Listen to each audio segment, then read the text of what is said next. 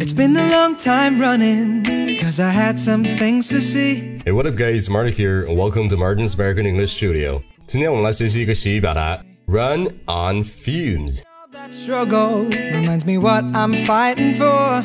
你应该知道 fume 是烟的意思，哎，那 run on fumes 难道是说在烟上跑、腾云驾雾的意思吗？那当然不是了。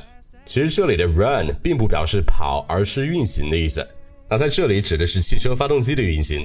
诶，那 fume 除了表示烟，还可以表示气，比如说汽油吧。那汽车消耗了汽油，自然就会产生蒸汽等各种气体，那这个气就叫做 fume。诶，那此外我们都知道，即便汽车没油了，也还可以再开一段时间的。那像这种情况就叫做 to run on fumes。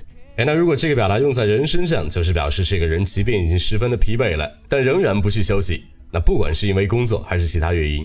哎，那比如说我已经三十六个小时没睡觉了，我已经快熬不住了。那英文就可以说，I've been awake for thirty six hours. I'm completely running on fumes.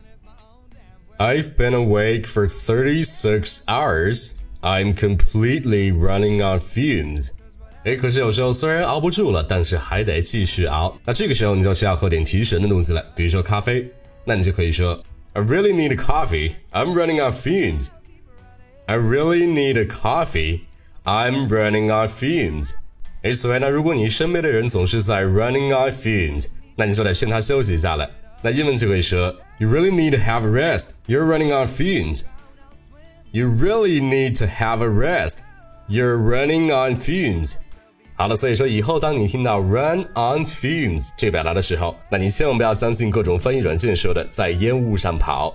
它其实是表达一直没有休息，十分的疲惫，就快熬不住的意思。